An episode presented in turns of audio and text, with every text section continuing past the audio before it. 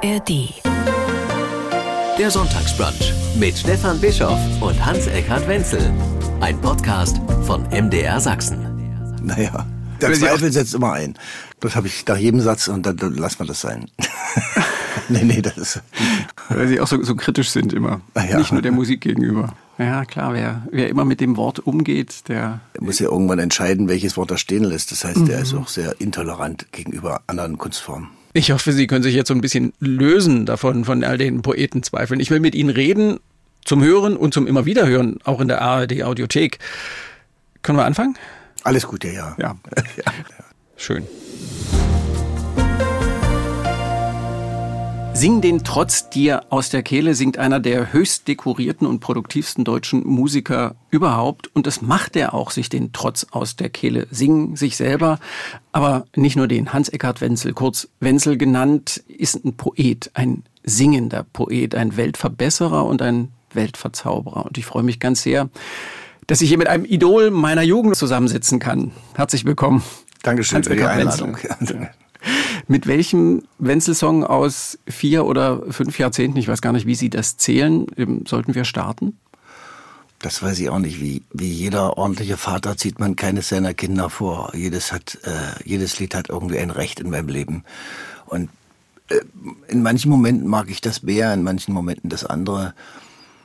Ja, im Moment denke ich so, dass ich, dass ich diese, wo die Gastro-Übersetzung, die ich gemacht habe, diese eher die Erde ist da für dich und mich, äh, ein, ein Song ist, der mir gerade auch manchmal gut tut. Mhm. Brauchen Sie selber manchmal auch den Zuspruch? Ja, dafür schreibe ich ja auch. Ich tröste mich selbst auch. Also wir haben ja eigentlich nur äh, die zwei Möglichkeiten, Trost oder Widerspruch. Also äh, was das Lied leisten kann. Ich habe mal so ein Lied geschrieben, äh, was soll mein Lied? Soll es dich trösten oder äh, soll es dem Unsinn widersprechen? Das sind beide Funktionen, die die, die, Musik oder die Kunst oder auch die Religion letzten Endes übernehmen muss. Ähm, und uns in Situationen zu schützen oder eben aufzustacheln und dass, dass wir widersprechen und mutig werden. Und das brauche ich auch manchmal. Und manchmal höre ich mir auch so ein Liedchen an und denke, das ist gar nicht so schlecht gemacht. sagt der. Ich habe vorhin das schöne Wort hochdekoriert genommen, weil ich es so schön fand, weil da so, weil da so viel mitschwingt, sagt ein Mensch offenkundig mit sehr viel Sinn für Understatement, Hans-Eckhard Wenzel. Ja. Ist 10 Uhr eigentlich eine brutale Zeit für Sie? Nein, ich habe eine zweijährige Tochter, die musste ich heute Morgen um 8 Uhr auch schon in die Kita bringen das ist eher nur das Problem. Ich hatte gestern eine Veranstaltung und äh, das ging sehr lange noch. Ich war, glaube ich, um drei im Bett. Aber das ist nicht weiter schlimm. Aber Sie sind eigentlich noch so der Nachtmensch, der Sie als Musiker und als Künstler, als Poet ja immer gewesen sind.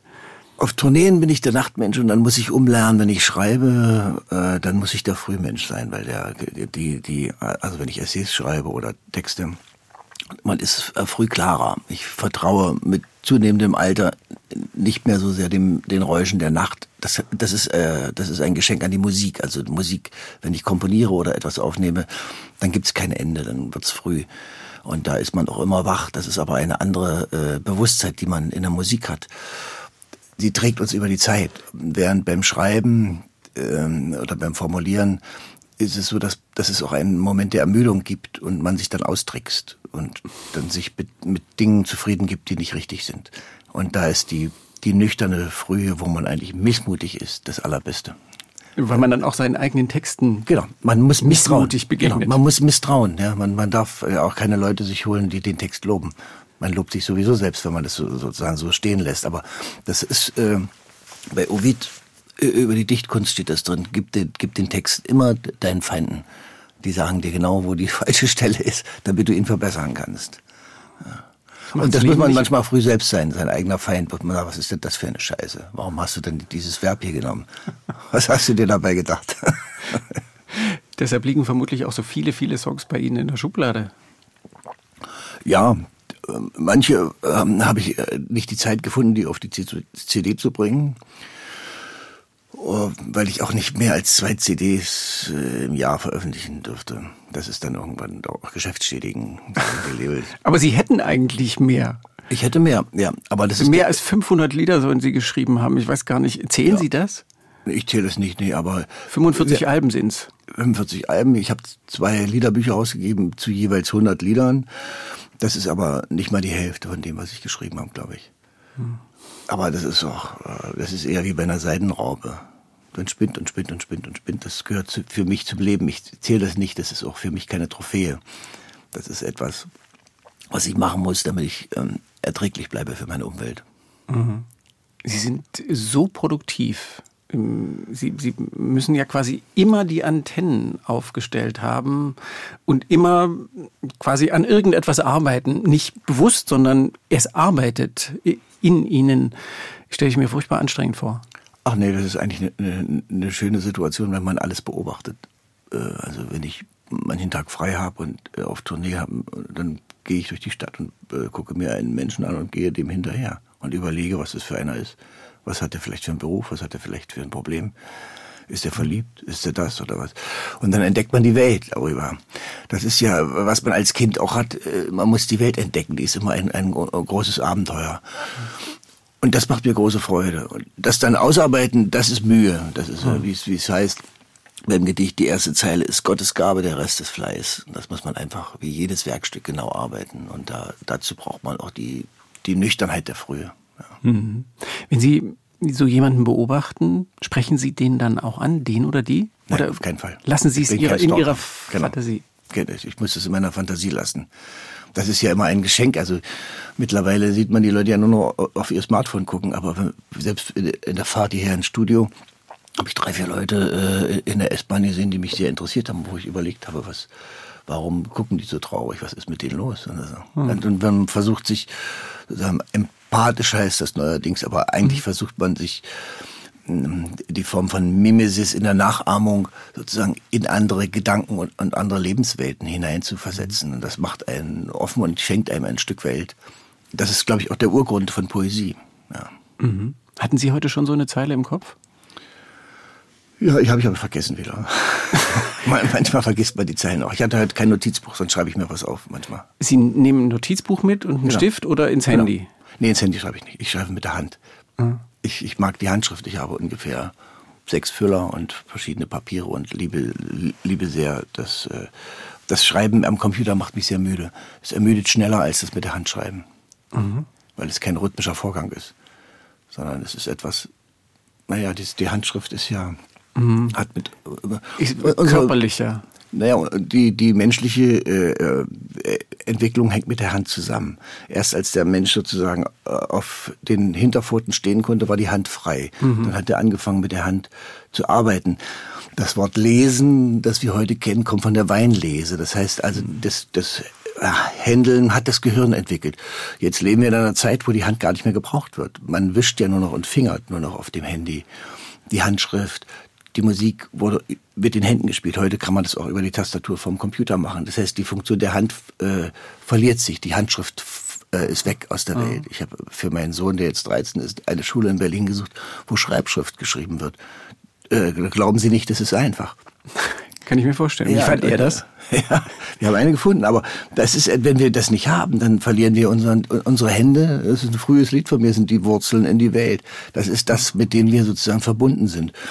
Und äh, deswegen ermüdet es, wenn man mit der Hand schreibt. Man braucht mehr Zeit, aber es ermüdet nicht so. Ich kann mit der Hand länger schreiben als am Computer. Da bin ich mhm. irgendwann nach zwei Stunden müde. Mhm. Ja. Und Sie legen nahe, ähm, die These ist, wir werden blöd, wenn wir die Hand verlieren. Ja. Die Hand immer weniger. Wenn die Hand weniger. Es gibt äh, zwei, zwei Dinge, die, die das eigentliche menschliche ausmachen. Das ist unsere Handhabung, also das mit der Hand arbeiten und die Hand zu gebrauchen. Und das zweite ist das Singen. Das ist etwas, was sozusagen, äh, ich, ich spiele jetzt im September bei einem Kongress, der sich sozusagen in Bonn äh, Mediziner mit der, der kognitiven Funktion von Gesang äh, beschäftigen. Ich habe für den für eine Ausstellung, die jetzt im Literaturarchiv in Marbach ist, die sich dem Lied gewidmet hat, auch ein Essay geschrieben dazu. Das Lied ist etwas ganz Eigenartiges. Wieso können sozusagen demente Leute alle Lieder noch, aber die können ihre Verwandten nicht mehr sehen. Mhm. Das heißt, das Lied schreibt etwas in unserem Gehirn ein, wo wir gar nicht wissen, wie tief das ist und wie wichtig das ist, dass wir singen, dass wir, dass wir anders mhm. atmen und sowas. Mhm. Diese Dinge verlieren wir gerade alle als, als Menschen. Darüber muss man nachdenken, dass es ein großes äh, Defizit für uns sein kann.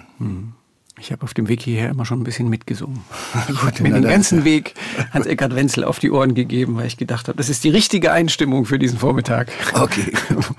Kurze Nachfrage, wie fand Ihr Sohn mit 13 die Bemühungen des anspruchsvollen Vaters, eine Schule zu finden, in der Schreibschrift geschrieben wird? Na, jedes Kind mag das überhaupt nicht, aber er, er, er schreibt jetzt natürlich auch aus Protest Druckschrift. Und dann hat sie auch die Haare abgeschnitten. Das ist aber was ganz Normales in der Pubertät.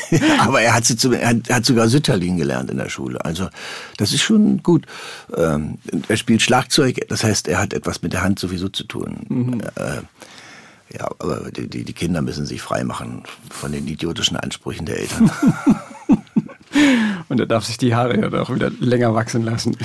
nee, er, er, hat sie jetzt abgeschnitten. Er hat, er hat so eine Art äh, türkischen Mafiaschnitt sich angelegt. Obwohl er bis vor drei Monaten lange Haare hatte bis zur Lange Schulter. blonde, hat ja immer irgend so was Engelhaftes. Ja, ja, ja, ja, ja. Jetzt ist der, jetzt der Schnitt rum und er hat auch sich jetzt, glaube ich, bei ihm heißt es jetzt Outfits. Der hat sich also mehrere Hosen gekauft, die alle ungefähr fünf Größen zu groß sind und T-Shirts und das passt alles zusammen. Also das, das, dieses T-Shirt kann er nur mit dieser Hose tragen.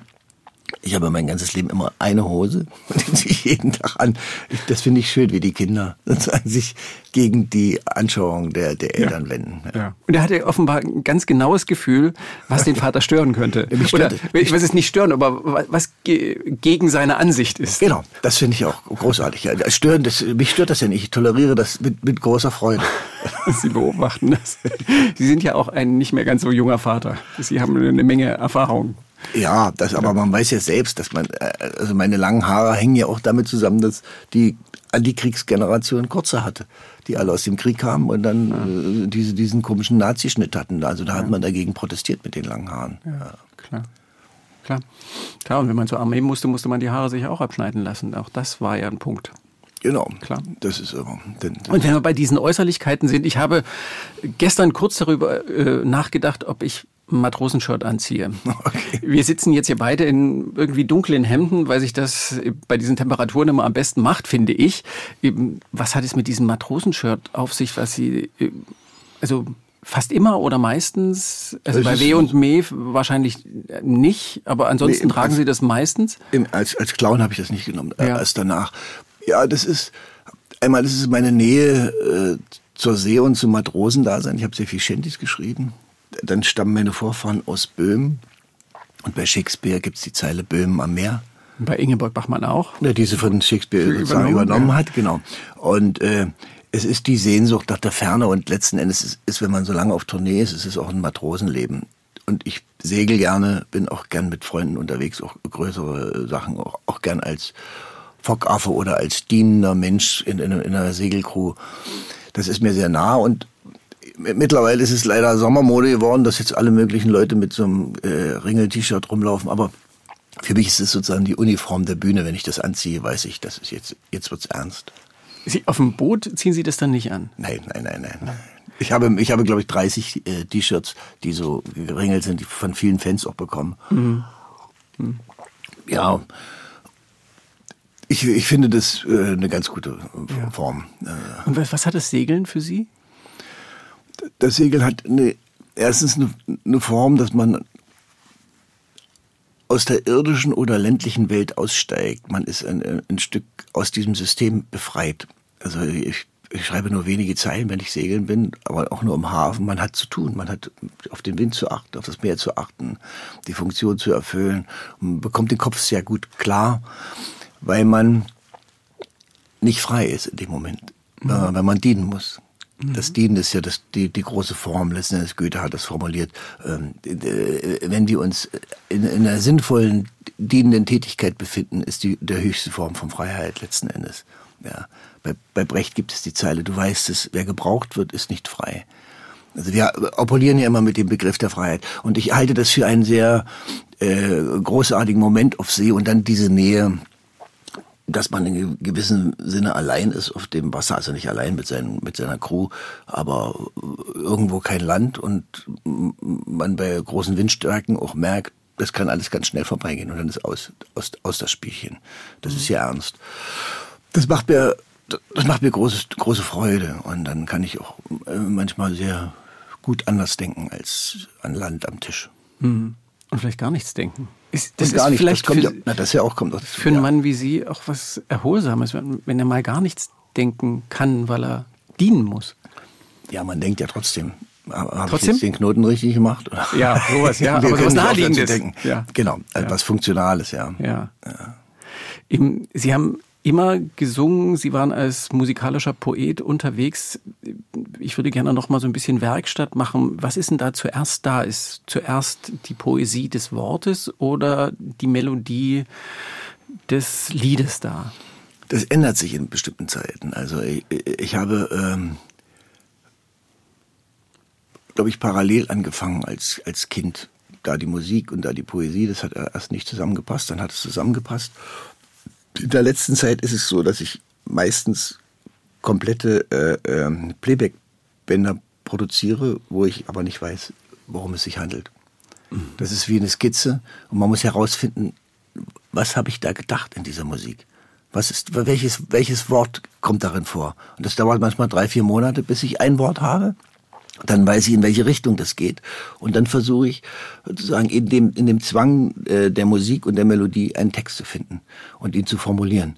Dann habe ich die Idee und dann kommt, was das Wichtigste ist bei der Poesie, äh, sozusagen der Zwang der Form ich muss dann sozusagen, obwohl ich jetzt das Gefühl hätte, ich könnte es anders schreiben als frei, ich muss dann eben meinetwegen äh, in fünf hebrigen äh, Jambus da nehmen. Auf einmal ist das Metrum so. Dann muss ich das versuchen, so hinzukriegen. Und das ist etwas, äh, was die Sprache schärft. Desto mehr ich in den Formzwang gerate, desto genauer muss ich werden. Also so sind in den letzten Jahren eigentlich fast alle Songs entstanden. Das hängt damit zusammen, dass wir in einer sehr geschwätzigen Zeit leben und dass man sozusagen dem, was man verbal denkt, also ich immer mehr misstraue, ähm, dass, ob das die richtigen Worte sind oder, oder ob ich da nicht aufgesessen bin dieser Talkshow-Kultur oder was auch immer, in dem wir reden. Also dem Diskursmaterial heißt es jetzt neu Hochdeutsch. Ja. Mhm. Und dann ist es aber so, ich, ich möchte etwas formulieren. Manchmal ist es früher gewesen, dass ich irgendeine Situation mir merken wollte oder ein Geruch oder ein Gesicht oder eine Farbe oder eine Frage und der bin ich nachgegangen und das ist dann Lied geworden. Das ist sozusagen ein Problem, was ich hatte. Und jetzt hab, formuliere ich das meistens am genauesten in der Musik. Ich weiß gar nicht mehr, worauf sich das bezieht. Aber dann finde ich das in der Musik wieder. Aber die Musik ist für Sie jetzt zumindest das ehrlichere Medium oder das direktere Medium? Nicht das direktere. Es äh, bringt in mir etwas zum, also es ist die, ich kann über die Musik etwas ausdrücken, was ich noch nicht weiß, aber was ich eigentlich schon weiß. Ich weiß es noch nicht verbal. Also ich bin mein Freund Johannes Heisig, der Maler, mit dem ich lange gesprochen habe, der sagt, mir geht es ähnlich. Ich fange manchmal ein Bild an und weiß gar nicht, was darin ist. Und dann entdecke ich, oh, da ist ja ein Auge, das könnte ja ein Kopf sein. So, und diese, diese Vorgänge, dass man das als Abenteuer äh, begreift, das ist etwas sehr Schönes. Und dann ist es, Musik geht sehr schnell. Also wenn ich, wenn ich Musik komponiere, was heißt relativ schnell, aber das ist manchmal in einer Nacht habe ich einen, habe ich den Bass eingespielt, Schlagzeug eingespielt, alles so für mich. Selber. Und, ja, aber ich mache das erstmal selber. Ich mache erstmal alles selber, aber in einer unperfekten Form, ja, ja. also ganz naiv, weil ich das nicht genau arbeite, sondern weil ich mir bloß die Ideen merke, wo das hingehen könnte. Das kann ich in einer Nacht machen, dann, dann bin ich sozusagen wie im Rausch. Dann bin ich früh um vier fertig und bin beglückt. Ich habe was formuliert und ich weiß nicht, was es ist. Und dann kommt die Scheißarbeit, dass man manchmal Monate denkt, was ist, was hast du denn da, was hast du da gedacht? Was ist denn da drin?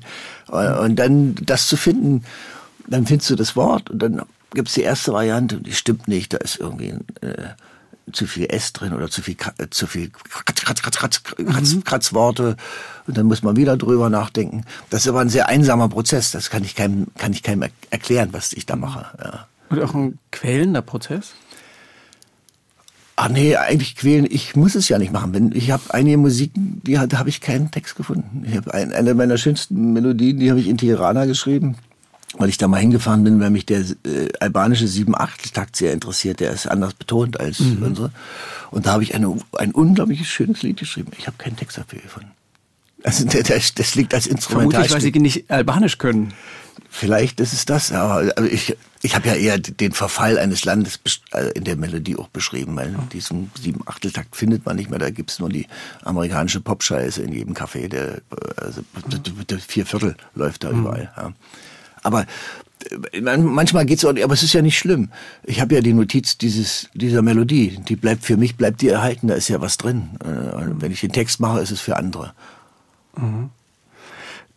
Und Sie, Sie haben gesagt, Sie sind zuerst mit der Melodie beschäftigt und das ist das, was zuerst da ist, jedenfalls jetzt. Wie kodifizieren Sie das? Also setzen Sie sich ins, ans Klavier und nehmen es auf oder an die Gitarre, singen, la la oder? Ich arbeite fast alles am, am Klavier. Ich habe einen sehr schönen Flügel in alten Bechstein von äh, 1905, der aufgearbeitet ist. Der steht im, in meinem Arbeitszimmer da kann ich auch, wenn alles schief geht, kann ich den ganzen Tag spielen. Mhm. spiele ich acht Stunden Klavier und dann ist die Welt. Und schreiben ja. Noten dazu auf? Oder ich schreibe dann meistens Noten auf, und, aber meistens am Anfang beim Komponieren merke ich mir das. Ich, äh, ich habe ein sehr gutes Gedächtnis. Ich kann mir komplett merken, wenn ich sozusagen Strukturen habe und habe das alles im Kopf erstmal. Ich notiere es nur, wenn ich, wenn ich sozusagen vielleicht zwei Jahre später dann nochmal an das Material ran muss, dass ich weiß, warum ich das so gemacht habe. Aber mhm. eigentlich kann ich es auswendig immer. Ich merke mir das alles. Und dann dann äh, entwickle ich sozusagen eine Form, eine harmonische, ich, ich bin Deutsch aus Schubert-Tradition und so, also eine harmonische Form mit der Melodie, mit dem Ausdruck, dann versuche ich eine Basslinie dazu zu finden, einen Grundrhythmus. Dann begreife ich oft, dass es ungerade Rhythmen sind. Also ich denke nicht beim Schreiben darüber nach. In meinen Liedern sind, es sind oft Vierer- und Dreier-Takte, die sich abwechseln, wo die Schlagzeuger mhm. mal sagen, hast du das mal durchgezählt, was du da geschrieben hast? Ja, aber das ist ja kein Problem. Dann, und dann danach begreift man die, die Struktur und dann nehme ich Stück für Stück auf. Dann nehme ich sozusagen meistens erst äh, eine Klavierstimme auf, dann spiele ich auf dem Akkordeon meinetwegen die Melodiestimme, spiele ich einen Bass, spiele ich eine Gitarre dazu. Meistens zu viel, aber wenn man sich in das, in das Material reinarbeitet, und dieses Material gebe ich dann später, wenn wir es auf die CD nehmen, sozusagen meiner Band und die arbeiten das ganz neu. Die schmeißen das natürlich so weg, wie es ist, weil ich kein, ich habe kein Instrument gelernt. Ich bin ein kompletter Laie, was äh, Musik betrifft. Ich habe nicht, nichts gelernt. Ich, ich, bin auch kein guter Handwerker in dem Sinne, aber ich kann vielleicht äh, gute Dinge entwerfen. Mhm. So können die das wegwerfen und dann kommen die Profis und bieten mir was an, wo ich dann sage, bestens, ja. Mhm. So habe ich es mir gedacht. Ich kann es noch nicht spielen. Wie ist das entstanden? Warum haben Sie denn, Sie haben ja offenkundig ganzzeitig diesen poetischen Impuls gehabt. Sie, schon als kleiner Stippi, schon als Schüler, als junger Schüler haben Sie geschrieben. Im, und warum haben Sie dann nicht gesagt, ich lerne Klavier? Oder warum haben Ihre Eltern nicht gesagt, der Bursche muss Klavier lernen? Oder was weiß ich was? Meine, meine Eltern waren nicht musikalisch gebildet. Mein Vater hat äh, mir in der, ich glaube, da war ich in der neunten Klasse, mein Vater war Lehrer an, an äh, dem Gymnasium. Ich war und, und der Musiklehrer ist in den Westen äh, gefahren. Der war Rentner, also sozusagen ausgereist aus der DDR und wollte sein Klavier verkaufen. Und da hat er mich gefragt, willst du ein Klavier haben? Und da habe ich gesagt, klar. Dann haben wir für 50 Ostmark dieses Klavier. Und dann habe ich mir mit einem Filzstift auf die Tasten die Noten geschrieben und habe dann, bei uns in der Familie hat keiner äh, Musik gespielt und habe dann mich durchgerungen bis zu Bachfugen. Das habe ich also hingekriegt. Dann, dann, dann so ein paar Sachen habe ich mir alleine beigebracht. Das, und habe mich hingesetzt, wenn ich Liebeskummer hatte, habe ich Lied, Liedchen gespielt. So, so ähnlich war das mit der Gitarre, dann mit in der Band. Dann habe ich in einer, da war ich in der elften Klasse oder so, in einer, äh, ja, so einer alten Männerband gespielt. Die haben so auf Dorfbums gespielt. Heute hauen wir auf die Pauke und diese ganzen Schlagersachen. Ich, ich habe äh, eine große Nähe zur Trivialität. Ich mag das, weil es mit zur Kunst gehört, finde ich. Mhm. Und da habe ich immer das Instrument gespielt, von dem der am Wochenende nicht konnte. Der hat mir gesagt, wir brauchen am Wochenende einen, einen Bassspieler. Kannst du Bass spielen? Da habe ich gesagt, ihr gebt mir einen Bass und dann übe ich. Die haben immer in einer Tonart gespielt, das, die waren ja. faul.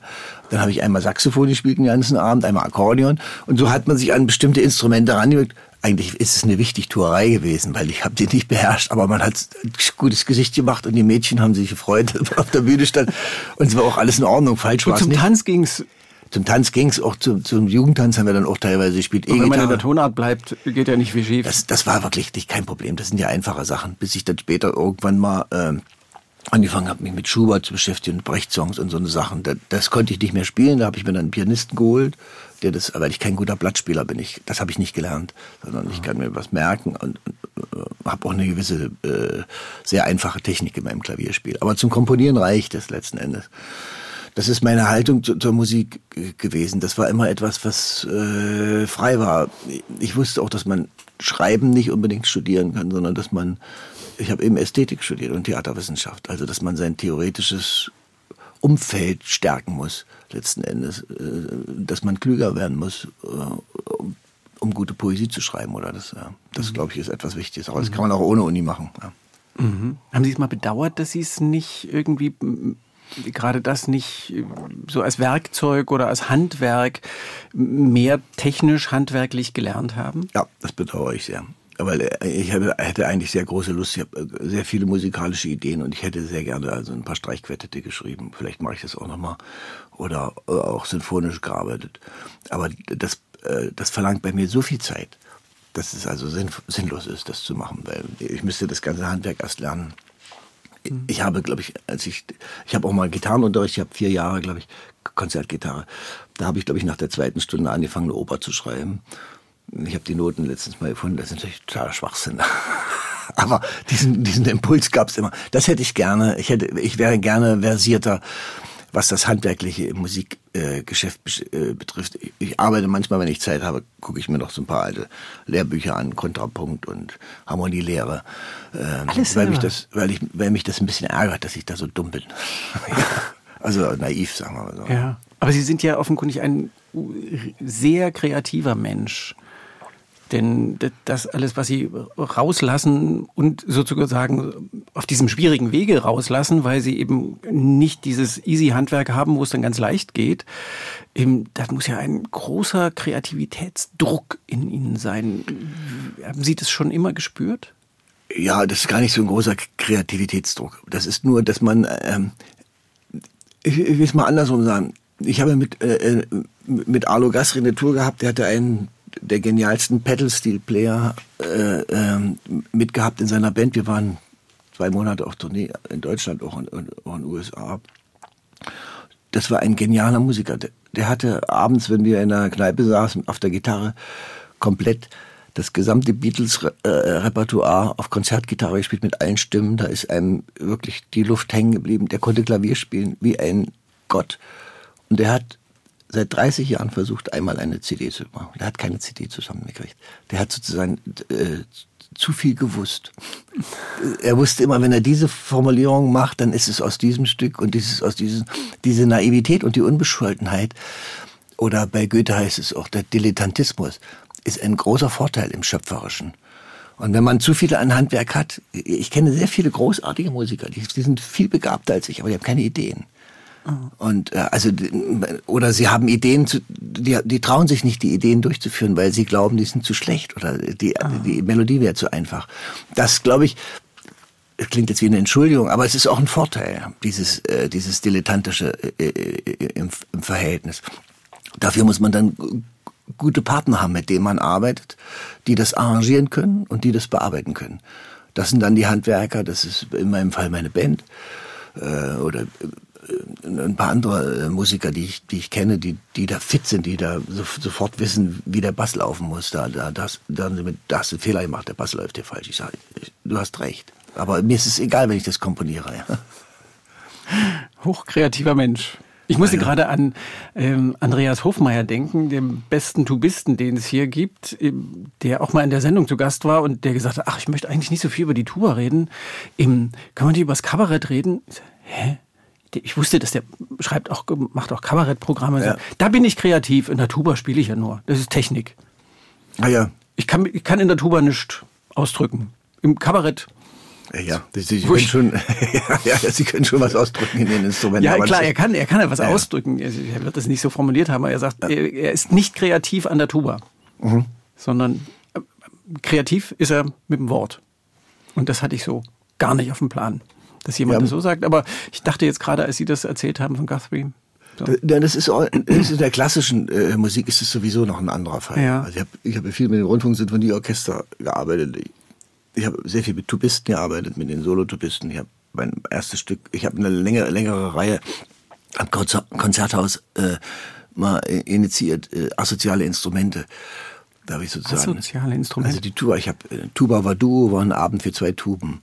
Den ich da inszeniert habe. Wieder die Ächtung des Akkordeons, ein Akkordeonabend. Dann habe ich drei Solo-Bläserretten, den Freischütz. Das war Hornisten, die den kompletten Freischütz gespielt haben von Weber. Ich habe sozusagen viel mit diesen, mit, mit, mit diesen Leuten gearbeitet oder ein äh, Fagottist. Äh, der Don Giovanni gemacht hat alleine, Fagott und äh, die Mozart-Oper. Ja. Deswegen weiß ich die, die, die, die Beschränktheit äh, von hohen äh, technischen Spezialisten, die auch teilweise darunter leiden. Ja. Mhm, ja. Gab es für Sie so einen Moment des Entschlusses, dass Sie gesagt haben, eben, ich spüre das, das muss hier raus, eben, ich bin kreativ, ich kann das auch, eben, und jetzt entscheide ich, ich werde ähm, hauptberuflich Poet oder Musiker oder wie auch immer. Oder entwickelt sich das einfach und dann entscheidet man eigentlich nichts, weil, weil man macht einfach weiter. Ich, ich, ich glaube, ich, ich hatte am Anfang als Abiturient einen, leichten Hang zum Größenwahn, würde ich mal sagen. Ich, ich war ganz sicher, dass ich ein ganz großer Dramatiker bin und habe auch, glaube ich, zehn oder also eine ganze Menge Theaterstücke geschrieben, die, die alle in meinem Archiv liegen. Und mein, mein äh, Punkt war ja auch, ich stamme aus einer Kleinstadt, ich wollte nach Berlin, damit ich aus der Stadt wegkomme. Und dann wollte ich das Studium abbrechen. Dann wollte ich, ich hatte mich zuerst beworben als Lehrer für Mathematik, weil ich ein großer Mathematikliebhaber bin, für Mathematik und Kunsterziehung. Diese Kopplung gab es in Erfurt. Da hat man mich nicht genommen, weil man in der DDR ein phoniatrisches Gutachten brauchte.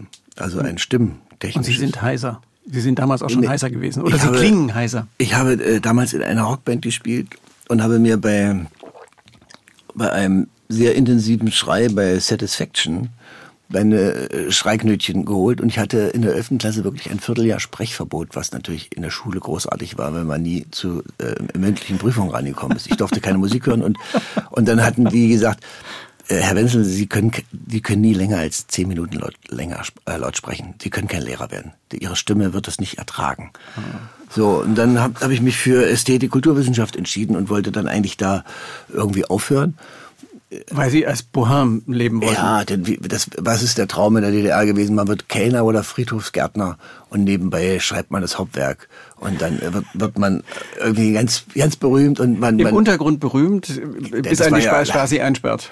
Genau, oder man schmuggelt das äh, Manuskript in Westen. Und also, wir hatten ja viele Möglichkeiten, berühmt zu werden damals. ja. Und aber dann war ich bei diesem Studium und habe gemerkt, wie blöd ich bin und welche Arroganz ich habe. Ich hatte so so unglaublich großartige äh, Dozenten und Lehrer, dass ich da nicht weggegangen bin und das zu Ende gemacht habe. Das war eher dann nur, nur der Punkt, als ich mit dem Studium fertig war, dass, wenn ich das heute im Westen erzähle, das sind die immer alle, alle von Socken. Da musste man ja irgendwas machen. Ja, ich hatte auch ein Angebot, ich hätte als Dramaturg am Berliner Ensemble arbeiten können, aber ich wollte nicht. Ich wollte freischaffen werden. Und dann haben sie gesagt, das geht nicht, wir müssen sie vermitteln. Sie müssen eine Stelle kriegen danach. Sie können auch wieder kündigen. Ich sage, ich will keine Stelle. Es gibt nur eine Möglichkeit, dann lasse ich mich durch die Prüfung, äh, dann erzähle ich nur Unsinn und fall durch. Ich, ich brauche den Abschluss auch nicht. Ich bin nur hier, um, um klüger zu werden. Das Diplom interessiert mich nicht. Und dann hat man sich geeinigt, da habe ich, glaube ich, unterschrieben, dass ich freiwillig auf eine Vermittlung verzichte und war mit dem Studium fertig und war freischaffend. So. Also ich wusste, dass ich nicht in einer Institution, äh, das ist nicht meins, das ist nicht, äh, da bin ich, nicht, glaube ich, nicht produktiv. Und was wollten Sie damals? Was wollten Sie, was Sie tun wollten, war klar, aber ich meine, da muss ja irgendeine Mission dahinter stecken, die Sie gefühlt haben. Was war die Mission, die, die Mission Sie getrieben hat? War schon die Bühne mal irgendwo die Bühne und das Schreiben. Wir hatten damals, ich hatte damals diese äh, Gruppe Karls Enkel, so eine Art Liedertheatergruppe mhm. und wir haben sehr viel. Äh, mein erster Kontakt mit Hans-Eckart Wenzel. Sehr viel Produktion gemacht und großartige Zusammenarbeit. Erst mit dem mit Werner Kramer als mein äh, Zweitpartner, der sozusagen die Texte für Silly und für viele Rockbands geschrieben hat. Und dann habe ich äh, Steffen Mensching dazu geholt. Das war, ich, ich liebe kollektive Arbeit. Also wenn man sich sozusagen austauscht und in eine Situation kommt, wo man Gedanken denken kann, die man alleine nicht denken kann, weil der, der Kreis angenehm ist. Und ähm, das, diese Gruppe hatten wir und wir wollten damit einfach äh, sozusagen professionell arbeiten und mhm. keinen anderen Job machen und, mhm. und schreiben. Dann kam, kam es zu meinem ersten Gedichtband und zu dem ersten Poesiealbum und sowas. Also die ersten Veröffentlichungen gab es dann, so dass sich da was eröffnete. Und ich habe immer sehr, meine Freiheit bestand immer darin, dass ich nicht sehr luxuriös leben musste. Ich, also das heißt, ich, ich konnte mich sehr Brauchen reduzieren. Nicht viel. Ja, ich, ich prasse sehr gern und kann auch Geld verbrennen ohne Ende, aber ich kann auch mit sehr, sehr wenig Geld auskommen und fühle mich nicht unterdrückt in dem mhm. Punkt. Ich habe äh, mir, mir in den seit den 70er Jahren sozusagen ein Landhaus da oben im Norden organisiert. Früher musste man keine Miete zahlen, da war eben froh, dass einer da drin wohnte. Mhm. Und äh, ja, da habe ich ja früher ein, ein halbes Brot und ein, äh, eine, ein Stück Sonja, das ist die billigste Margarine, Margarine, die 50 Pfennig gewesen, das hat mir gereicht die Woche. Und von den Bauern hast du noch ein paar Zwiebeln gekriegt und ein paar Tomaten, wenn du da warst. War okay ich bin leidenschaftlicher Faster. Also ich, wenn ich bestimmte Manuskripte schreiben muss, faste ich manchmal bis zu 20 Tagen, ähm, weil ich dann klarer denke. Also ich kann mit diesen Dingen umgehen. Ich bin nicht sehr abhängig von. Diese, das wusste ich sehr, sehr früh, so dass man dann in so ein Leben starten kann. Ja. Gab es so eine Botschaft, die Sie angetrieben hat? Ich glaube, eine Botschaft ist, dass ich Unrecht nicht ertrage, richtig. Oder wenn sozusagen äh, Leute schlecht behandelt werden und die das nicht verdient haben. Das ist etwas. Äh, ich habe dann später einen Text ähm, gefunden bei äh, Theodor Kramer, über den ich meine Staatsexamensarbeit geschrieben hat, habe. Der, der heißt, glaube ich, Schön sind Blatt und Bär und zu schreiben, wer von der Jugend viel und viel vom Wind, doch ich bin nicht hier und was spricht aus mir, ist für die, die ohne Stimme sind. Und äh, das ist etwas, äh, das ist für mich ein Ausdruck von dem, warum ich das schreibe. Das ist, ähm, dass ich vielleicht anderen eine Möglichkeit gebe, etwas mehr von der Welt zu verstehen. Das, wenn, wenn man das als eine Mission sieht, würde ich sagen, ja, dann ist es, da ist es was Messianisches an, an dem Punkt. Aber sozusagen sich auf die Seite der Schwachen zu stellen, an den Rand, das ist etwas, äh, habe ich, glaube ich, von meiner Großmutter gelernt, ja. in, der, in der Grundhaltung. Ja. Mhm. Ihre Großmutter kam aus, nicht aus Schlesien, sondern aus Sudetenland? Sudetendeutschland, genau, aus Böhmen sind die alle gekommen, ja. ja. Hat diese Vertreibungsgeschichte da so einen Hintergrund? Vielleicht auch, dass sie nicht so richtig äh, nie angekommen waren, letzten Endes doch. Aber die Vertriebenen haben ja eigentlich immer das Nachkriegsdeutschland aufgebaut. Das, das waren die, die am aktivsten sein mussten, ja. Und das ist eher, dass sie aus, äh, als ich dann mal hingefahren bin, äh, das Haus, wo sie gewohnt haben, das sind alles sehr ärmliche Verhältnisse. Meine Großmutter hat zehn Stunden am Tag in der Spinnerei arbeiten müssen und ist jeden Morgen um vier fünf Kilometer gelaufen bis zu der Spinnerei und abends wieder zurück und hat dann auch noch äh, äh sechs Kinder gehabt. Wenn man sich dieses Leben vorstellt, wie die, wie die gelebt haben, dann muss man Achtung äh, dem entgegenbringen. Und das ist, glaube ich, eher der Impuls. Also wenn ich vielleicht Sohn eines Grafen wäre, äh, hätte ich eine andere Position. Dann wäre das vielleicht etwas Folkloristisches. Aber es ist, ist wie wenn ich meiner Sippe oder äh, meinen Vorfahren das schuldig bin, mich dafür einzusetzen. So mhm. kann man das vielleicht beschreiben. Ja. Fühlen Sie sich mit so einer Haltung als Außenseiter? Sie haben ja auch immer so als Grundprinzip gesagt, so ein bisschen sich immer am Rande halten, sich nie gemein machen. Das ist ja auch immer das, was äh, gesagt wird, wenn es um das Markenzeichen von Wenzel geht, Unbestechlichkeit. Der Mann ist einfach immer bei sich geblieben. Ja, ich glaube, das ist, das ist ja in der äh, postmodernen Philosophie mehrfach beschrieben worden dass wenn man im Zentrum der Macht ist, sozusagen ein Verblödungsstatus gerät. Und die Gesellschaften brauchen die Ränder. Das ist immer das, was sie sozusagen äh, äh auflädt. Das ist auch eine Funktion der Kunst. Ähm, nicht umsonst hat Platon gesagt, der Künstler darf nie den Staat leiten. Der Künstler muss von an der Außenseite der Gesellschaft im Grunde das Unerträgliche äh, beschreiben und benennen. Das ist eine Aufgabe von ihm, weil, weil die Ränder sind, desto mehr wir zentriert sind in den Gesellschaften, die Ränder werden immer mehr abgeschnitten mhm. oder die, die Peripherie. Und ich, ich bin das ist etwas, wenn man sich mit den äh, Schwachen solidarisiert, wer auch immer, und die sind auch manchmal nicht schön und nicht unbedingt deine Freunde. Aber man, man, man muss sich darum kümmern. Das sind Leute, die zu meiner Gattung gehören. Das sind meine Brüder und Schwestern, würde man sozusagen im, im Christlichen sagen. Äh, dann hat man nicht die Möglichkeit, sich auf die Seite der Macht zu stellen.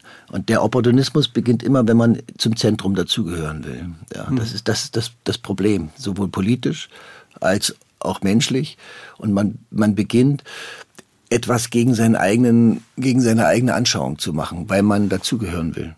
Wenn dieser, wenn dieser Punkt einsetzt, hat man verloren. Wir haben das im Osten gelernt, dass man sich sozusagen, da ist es einfach gewesen, dass man sich nicht mit der Macht äh, sozusagen so weit liiert, dass man Bestandteil mhm. dieses Vorgangs wird. Mhm. Das war eine sehr einfache Struktur. Heute ist es viel komplizierter. Da heißt es, du kommst in die Zeitung, du bist was ausge, du wirst ausge, ausgeschnitten mit, mit äh, un, unglaublich vielen äh, Facetten, die es da gibt. Also wir, wir haben durch die Vogue-Sprache, durch die Gendersprache, wir haben alle diese, diese Punkte, die alles Möglichkeiten sind, Leute aus dem Zentrum der Gesellschaft nach außen zu drängen, sie sozusagen auszuschließen aus dem Machtbereich. Das heißt, man muss sich nicht darum kümmern, in die Macht zu kommen, sondern man muss sich um die Ausgeschlossenen kümmern, egal wo sie sind. Das wird unser Problem sein in der Gesellschaft. Das ist äh, äh, äh, schauen Sie, wir haben das Problem mit der AfD, unglaubliche Zuwächse. Das sind zu, würde ich sagen, 70 Prozent Ausgeschlossene, keine Nazis. Und dann tut so, als ob die vom Mond hier reingesetzt worden sind. Das, das sind alles äh, äh, Prozesse, die mit unserer äh, politischen Kultur zu tun haben. Darüber mhm. müssen wir nachdenken. Mhm. Und die Impulse werden nicht aus der Mitte kommen, mhm. die, das zu lösen. Mhm.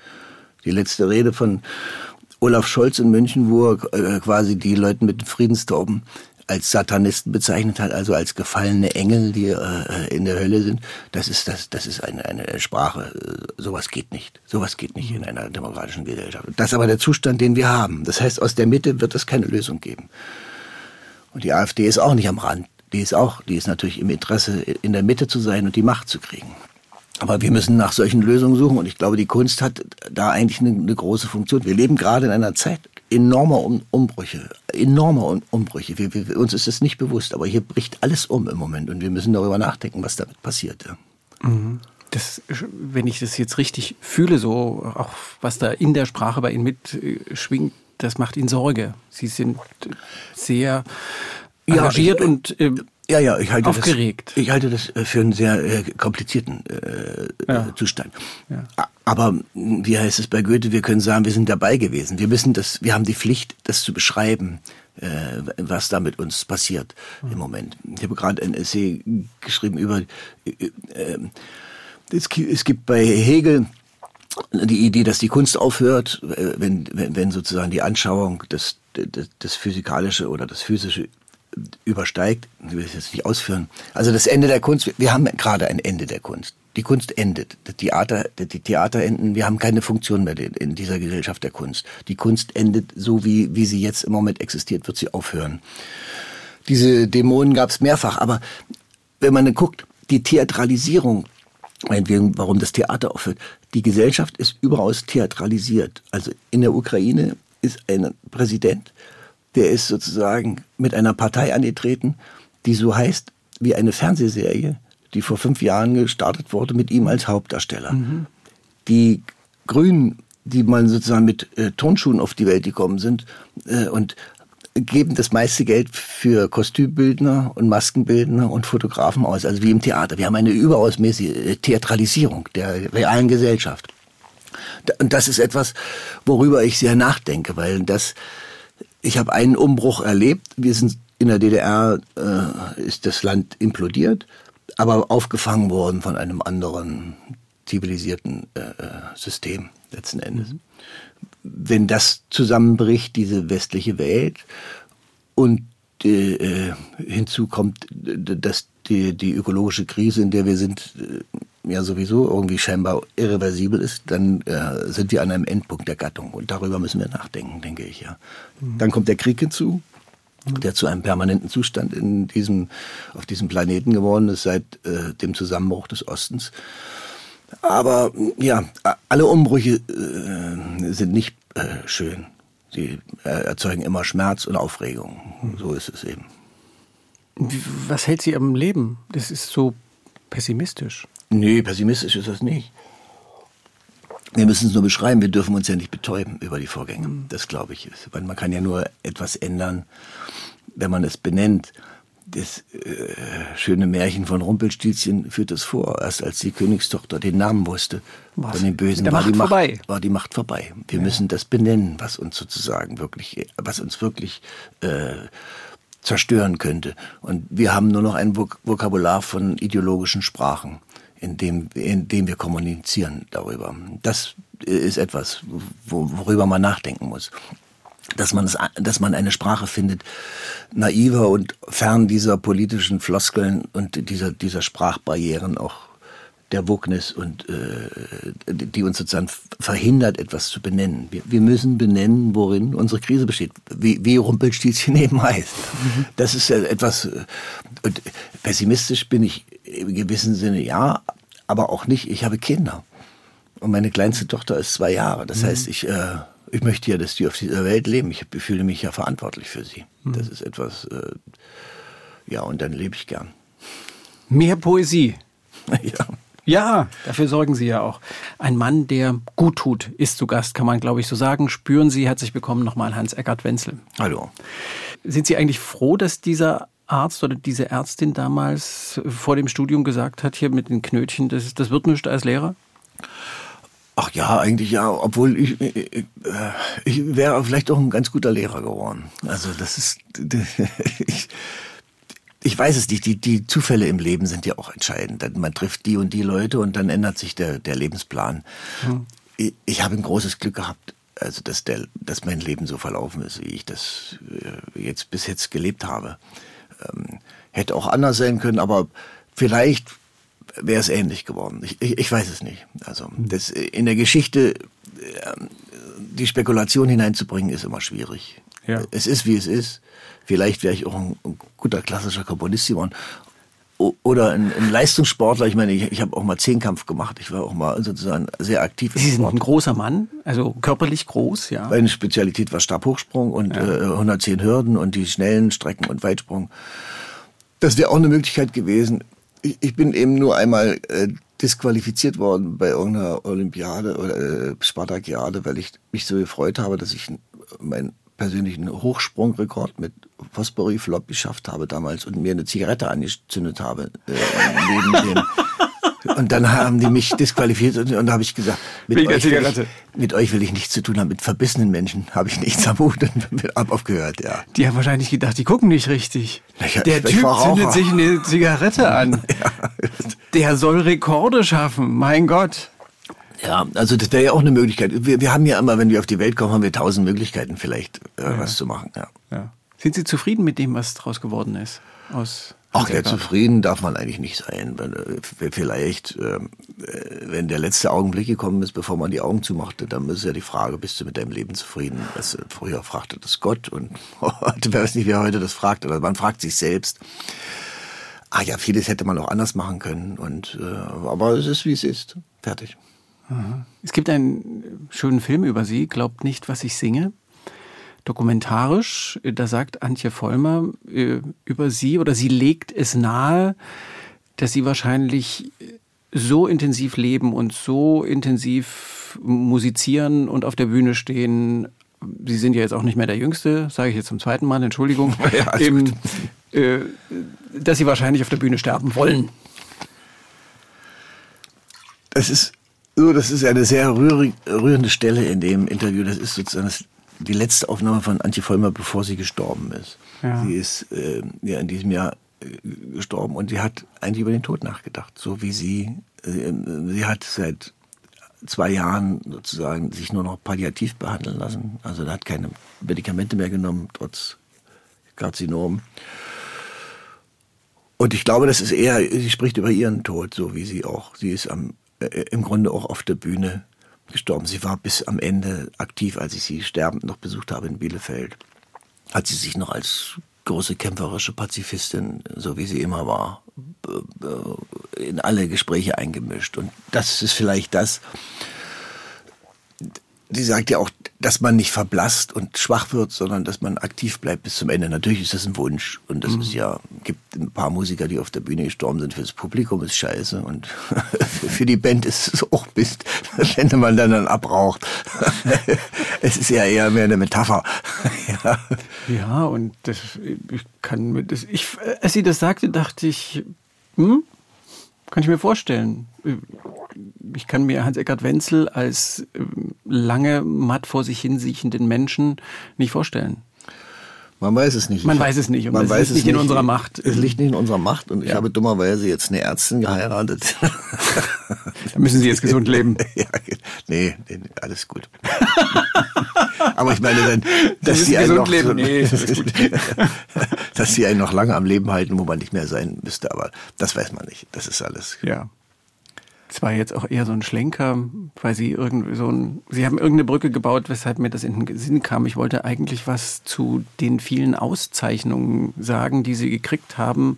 Von der Goldenen Amiga über den Kleinkunstpreis, äh, Preise der deutschen Schallplattenkritik, äh, viele, viele deutsche Liederpreise. Sie sind hoch dekoriert. Was ist für Sie selber, woran messen Sie selber für sich Erfolg? Ach, Erfolg hm, ist schwierig zu benennen. Das ist eher eine Hilfestellung für Journalisten und Veranstalter, wenn man Preise bekommt. Meistens hängt auch kein Geld dran. Das mhm. kommt auch zu. Das sind auch, das sind ja, Erfolg ist, hm, es ist, ich, ich habe vorige Woche in einer Gegend gespielt, in der ich noch nie war, im Westerwald, Hachenburg. Da gibt es eine, eine rührige Kulturamtschefin, die macht jeden Donnerstag auf dem Marktplatz für Leute umsonst Konzerte. Ein gutes Programm. Die hat irgendwie mich entdeckt und gesagt, ob ich die näher kriege. Und wir haben damit Band gespielt. Und ich würde sagen, es waren vielleicht 1000, 2000 Leute auf dem Markt. Da kannten mich vielleicht von Fans, die angereist sind, 100. Und die Leute standen und applaudierten und guckten zu und hatten schöne Gesichter. Das ist eine äh, Form, äh, die mich sehr berührt auf einmal trifft man auf unvoreingenommene Leute und die begreifen, was du machst. Warum du auf der Bühne dich da drei Stunden abschwitzt in der Sonne und äh, alle, alle Kraft rauslässt. Das ist nicht Erfolg, aber das ist Lohn, sag ich mal. Und dann fällt einem etwas ein und dann hat man auch wieder Lust weiterzumachen. Die Ignoranz, mit der ich auch immer viel zu tun hatte, die äh, eben der Westen gegenüber der, der Ostkultur immer noch an den Tag legt, die, die schmerzt schon manchmal, dass man sagt, also ich meine, das alleine dieser Dokumentarfilm, den Lefoman gemacht hat, äh, drei Jahre gedreht, der ist, glaube ich, in, in, in allen Ostkinos gelaufen, aber im, im Westen, glaube ich, in zwei Kinos und das interessiert keinen. Es mhm. interessiert die sogenannte äh, äh, ähm, Qualitätspresse nicht. Es gibt keine Besprechungen dazu. Es gibt keine Besprechungen zu meinen äh, CDs. Nee, nichts von Süddeutsche bis FAZ. Das ist, interessiert sie nicht. Ich, ich existiere nicht. Ich habe da Interviews gemacht für die Süddeutsche mit ein paar Journalisten. Die kommen nicht, die werden sozusagen nicht veröffentlicht, weil sie das nicht interessiert. Diese Ignoranz ist etwas, mit der muss man natürlich auch umgehen. Desto älter ich bin, desto mehr sage ich, leck mich am Arsch. Das ist eben, soll es eben sein. Ich, ich spiele sehr selten noch im Westen, weil, weil mich die Ignoranz einfach, äh, ich finde das nicht richtig so aus. Ich habe mhm. auch genug zu tun. Aber dann gibt es solche Momente, da fährt man da hin und denkt, na hoffentlich war es nicht der Schützenverein, der dich einlädt und die machen das Licht aus und die schießen alle. Und man weiß ja nicht, wo man hinkommt. Und dann geht das auf einmal auf und denkt, ach, es stimmt doch der Satz, Gott hat die Blödheit für alle Länder gleich verteilt. Und es gibt überall anständige Leute, die sind auf einmal in deinem Konzert gewesen und das hat mich sehr berührt. Also solche Sachen finde ich. Dann denkt man, ach, es lohnt sich auch alles. Mhm. Aber es klingt schon, als hätte es da auch so eine Kränkung gegeben, dass sich für Poeten sowieso niemand interessiert und für einen Ostpoeten gleich gar nicht. Ja klar, es ist eine, es ist eine gewisse Art. Ja, eine, äh, die ist, die ist 30 Jahre, muss man mhm. sagen. Das ist einfach ein sehr langer Zeitraum, äh, mhm. 30 Jahre meines Lebens. Und irgendwann, äh, ich habe das versucht, ich habe das, ich war sehr offen. Meine erste Platte nach der Wende habe ich in einem Weststudio gedreht und mit Westmusik aufgenommen und mit Westmusikern, weil ich das öffnen wollte. Wir haben auch ein paar Preise bekommen am Anfang mit Menschen Kabarettpreise. Äh, da waren wir noch offen, die Brüder und Schwestern äh, anzunehmen. Aber dann lässt es einfach nach. Das ist der, würde ich mal sagen, der permanente Opportunismus der bundesdeutschen Gesellschaft, die sozusagen nur dem glaubt, was sie im Fernsehen oder in der Presse liest. Die gucken sich die gleiche Scheiße, die gleichen Schauspieler, wenn die nochmal singen, dann gehen die nochmal hin und fünfmal, die gucken sich das alles an. Aber die sind nicht offen für andere Dinge. Das hat auch seine äh, Geschichte, weil sie oft verarscht worden sind äh, durch große Werbetexte und dann haben sie Mist mm, gekriegt. Und, ist äh, das ist ein Misstrauen gegenüber mm. den Medien. Aber dieser Opportunismus, dass man nicht, äh, nicht gewollt hat, ein Stück äh, von der Osterfahrung aufzunehmen. Das mhm. halte ich für ein großes Problem und daran haben wir noch lange zu kauen. Mhm. Das ist, das, dass wir keinen Theaterintendanten letzten Endes hatten, der aus dem Osten war.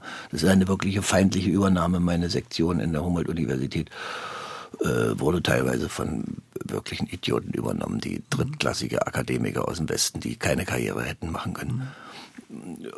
Ja, das ist der, der, der Zustand, damit müssen wir natürlich umgehen. Das ist, äh, das ist äh, äh, Umgang mit unseren Erfahrungen letzten mhm. Endes. Aber in diesen Krisen merkt man, dass ihnen die Erfahrungen eigentlich gut getan hätten, wenn sie da ein Stückchen gelernt haben. Zumal, wenn man sich ihre Texte anhört ähm, und liest, da lese ich überhaupt gar keinen kein Osttext, sondern das, sie ich, arbeiten sich an Menschenthemen ab. Ich bin kein, ihr Leben lang. Ich bin kein Ostmann. Also der Provinzialismus, den fand ich immer erbärmlich. Aber wenn man im äh, Westen auftritt, ich hatte eine, eine wann waren das? Vor zehn Jahren oder so, gab es so eine Fernsehsendung im ZDF, Kamingespräche hieß es, glaube ich. Da wurden alle Liedermacher eingeladen. Mich hatte man vergessen, dann hat man mich doch eingeladen. Konstantin Wecker, äh, Reinhard May, Klaus Hoffmann, alle, wir, wir saßen alle zusammen. Und immer wenn ich was sagte, war im, im Fernsehen untergeschrieben, Hans-Eckhard Wenzel, Liedermacher, Klammer auf, Ost, Klammer zu. Dann hatte ich ans ZDF geschrieben, was das bedeutet, dass ich kein Richtiger bin und warum man das bei Merkel nicht hinterschreibt. Da kriegt man keine Antwort. Und bei Konstantin Wecker stand ja wahrscheinlich auch, auch nicht West, West dahinter. Nein, aber das ist genau der Punkt. Also diese, diese, diese Abtrennung wird vom Westen vollzogen. Und wenn ich im Westen spiele, heißt es immer der ostdeutsche Liedermacher. Ich bin kein ostdeutscher Liedermacher. Also das ist, das ist etwas, was mit dieser Arroganz ja. zu tun hat. Dass, ja. dass sie immer glauben, na ja, gut, da müssen wir mal ein bisschen Freunde sind, sind Behinderte. Also diese Herkunftsfixierung. Ja, ja, das ist aber uninteressant. Wir leben seit 30 Jahren in einer, ja. der, der, deutsche Faschismus hat zwölf Jahre gedauert. Nicht mal so lange, wie wir jetzt in einem Land leben. Das muss man einfach mal als generative äh, ja. äh, Moment vergleichen damit. Ja, ja. Hans-Eckhard Wenzel, eben, jetzt haben Sie Gott sei Dank das Wort gesagt, um das ich mich jetzt die ganze Zeit rumgedrückt habe. Welches? Eben, Liedermacher. Ach so, ja. Eben, naja, ich habe für, für mich landet, für mich ist zitiert. das, Sie haben es zitiert. Eben, genau. Ich habe gelesen, dass Sie das nicht so schön finden. Ich ja. hätte Sie, wenn ich das nicht gelesen hätte, aus, mit völliger Selbstverständlichkeit Liedermacher genannt. Eben, ich habe auch verstanden, aber ich glaube, sagen Sie ruhig nochmal, warum Sie das nicht wollen. Das heißt, ich will nicht, das, das liegt ja nicht in meiner Hand. Ich halte das für keinen äh, äh, zutreffenden Begriff. Ähm, das ist etwas, der, der Begriff Liedermacher ist erfunden worden von einer romantischen Dame aus dem 19. Jahrhundert, die sich als Liedermacherin beschrieben hat und wurde aufgenommen von Wolf Biermann, der an, sozusagen im Anschluss an Brecht, der sich als Stückeschreiber also äh, beschrieben hat, der den Prozess des künstlerischen Schaffens sozusagen äh, äh, versachlichen wollte in dem mhm. Begriff. Also das nicht der Geniekult. Und so, so wurde dieser Begriff übernommen. Aber ein Stückeschreiber, der schreibt wenigstens noch ein Stück, aber ein Liedermacher macht, Lieder. macht Lieder. Das ist aber, man macht keine, man schreibt Lieder und komponiert sie. Das Verb ist erstens scheiße.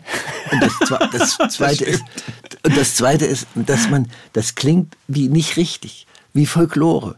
Also der, der ist kein richtiger Musiker ist es nicht und kein richtiger Dichter. Das ist immer ein Liedermacher, der häkelt. Das hat etwas, das hat etwas Abschätziges. Der Begriff ist nicht positiv belastet. Das ist sozusagen, na ja, er ist eben nur ein Liedermacher. Ja, und die, die anderen Länder haben äh, Singer-Songwriter, äh, Kantautor. Also das sind, das sind sozusagen Begriffe, die mit Singen und Poesie gehören immer zusammen. Das war immer eins. Dass sich das getrennt hat, ist eine andere Sache. Mhm. Aber das, äh, das gehört zusammen. Und deswegen halte ich den Begriff, äh, bei bestimmten äh, Leuten, bei, bei Reinhard May, sagt man auch nicht der Liedermacher, das ist Reinhard May. Der ist eben Reinhard May. Hätte ich auch Liedermacher genannt, aber. Aber ja, ja aber, aber ja. würde man jetzt nicht unbedingt, das ja. ist nicht ein notwendiger Begriff oder bei Konstantin Wecker. Konstantin Wecker ist Konstantin Wecker. Und Reinhard May ist Reinhard May, da muss man den Begriff nicht haben. Und bei mir, muss man, bei mir muss man den Begriff haben, weil man nicht genau Nein. weiß, wer das macht. Ah, ah, ah, Hans-Joachim Menzel, das war der, oder sowas, diese Verwechslung. Ist es der aus, das gab's das auch war manchmal. ein anderer. Genau. Ist das der, der auch im Fernsehen war mit dem kleinen Oberlippenbart? Mhm. Aber Sie haben ja den Hans Eckhardt immer weggelassen. Sie, wollen, Sie nennen sich ja selber immer nur Wenzel, wenn Sie auf der Bühne unterwegs sind oder als Künstler unterwegs sind.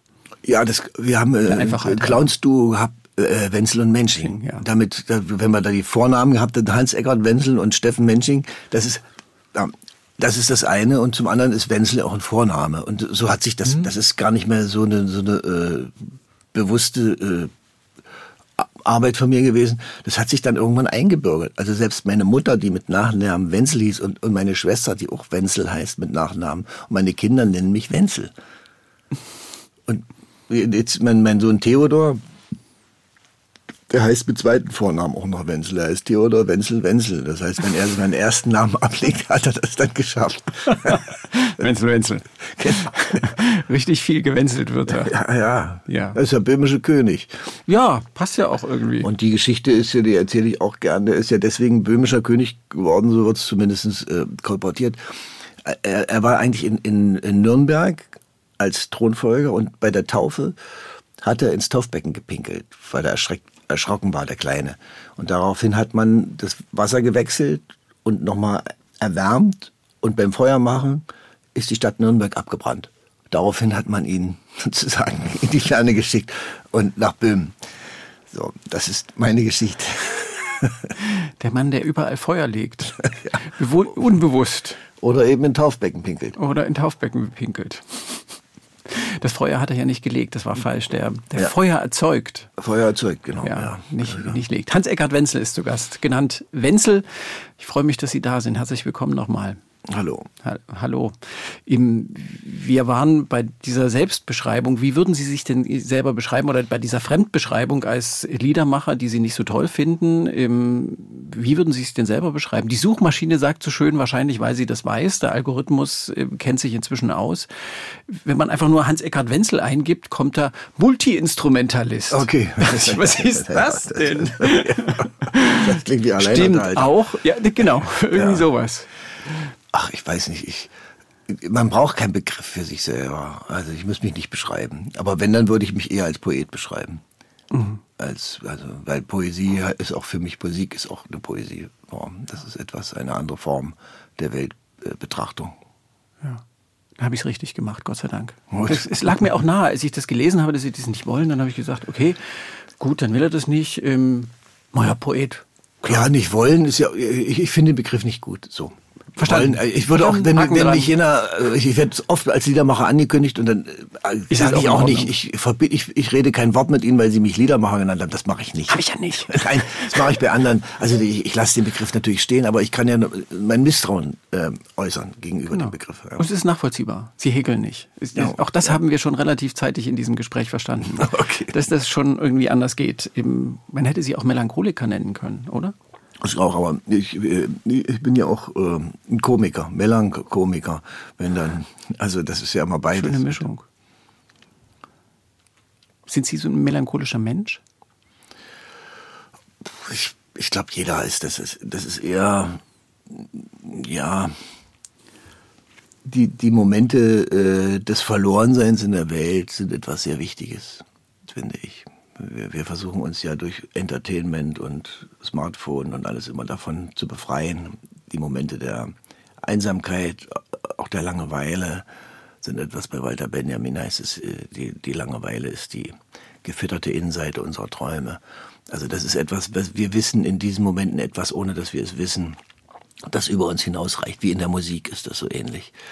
Und äh, in diesen Momenten des Verlorenseins, wenn man eigentlich an allem zweifelt, was man gemacht hat und sitzt da so früh um vier irgendwo, die gehören dazu. Und dann muss man sich wie Münchhausen am Schopf aus dem Sumpf ziehen. Und das kann man manchmal mit Komik machen. Der Sinn der Komik mhm. ist, dass man nicht verzweifelt, sondern dass man sich frei lacht und dann einen Witz macht, und damit man das erträgt, das Unerträgliche. Und dann muss man, kann man manchmal auch der Melancholie äh, sozusagen freien Lauf lassen, aber man kann die Leute auch nicht damit erschlagen. Also da, da, das, äh, da habe ich einen Fundus an mhm. grausigen Liedern. Sie arbeiten sich ja auch so, so, so nett ist nicht ihrs. Ähm, sie arbeiten, doch, ist auch, sie, sie, sie ist ja immer so eine Mischung. Sie, ähm, sie unterhalten ja auch. Äh, man kann wunderbar tanzen zu der Musik, die sie machen. Im, aber es geht immer auch in den Kopf und es geht immer auch in, in den Bauch und ins Herz. Das ist so eine, so eine ganz besondere Mischung aus ja, Melancholie, Melancholie und Humor. Ist das sowas, wo Sie sich als, ja, wo Sie sagen, das ist meine Marke? Das versuche ich immer wieder zu erzeugen, diese ganz besondere Mischung?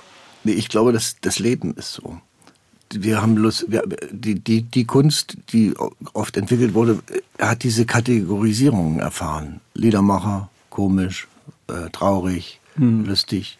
Äh, wenn Sie sich das angucken, die äh, Sinfonien von Dimitri Schostakowitsch, die Scherzi, die da drin sind, äh, äh, ähm, Solatinsky, ein Musikwissenschaftler, hat gesagt, äh, äh, das ist Charlie Chaplin in der Musik. Das ist eine große fratzenhafte Form mit, mit größter Verzweiflung dieses, dieses von mir sehr geliebten Musikers, wie der damit umgeht. Und unser Leben ist so. Wir sind in einem ganz großartigen Moment des Glücks und kriegen eine schlechte Nachricht. Und auf einmal sind wir runtergeholt. Und so ist unser Leben. So sind wir als Menschen. Diese, diese Kategorisierung ist etwas, was die Kunsttheorie mit uns gemacht hat.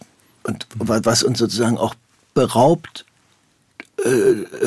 unserer Fähigkeit, das zu erkennen. Also ich war in, in, in New York in dieser äh, Christmas Spectaculary da in, in, äh, und habe das angeguckt und dann war das immer so, wenn da irgendwelche Bären auf die Bühne kamen, die wackelten mit den Hintern und dann war das das Zeichen, es ist lustig und alle lachten.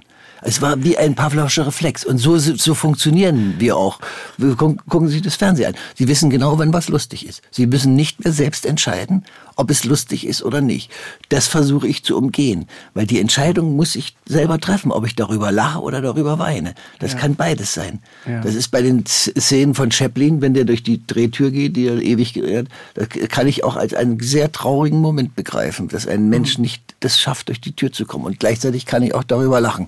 Diese Dinge sind für mich, ja, hängen mit, mit modernem Leben zusammen. Mhm. Deswegen, äh, gibt es auch ein Recht auf Trivialität für mich. In, in, dem Trivialen ist etwas unglaublich Wichtiges unseres Lebens enthalten. Also ich habe nie eine ab, abschätzende Haltung gegen, gegenüber der uh, Unterhaltungsmusik gehabt oder äh, dem, dem, was man als niedrige Kunstform begreift.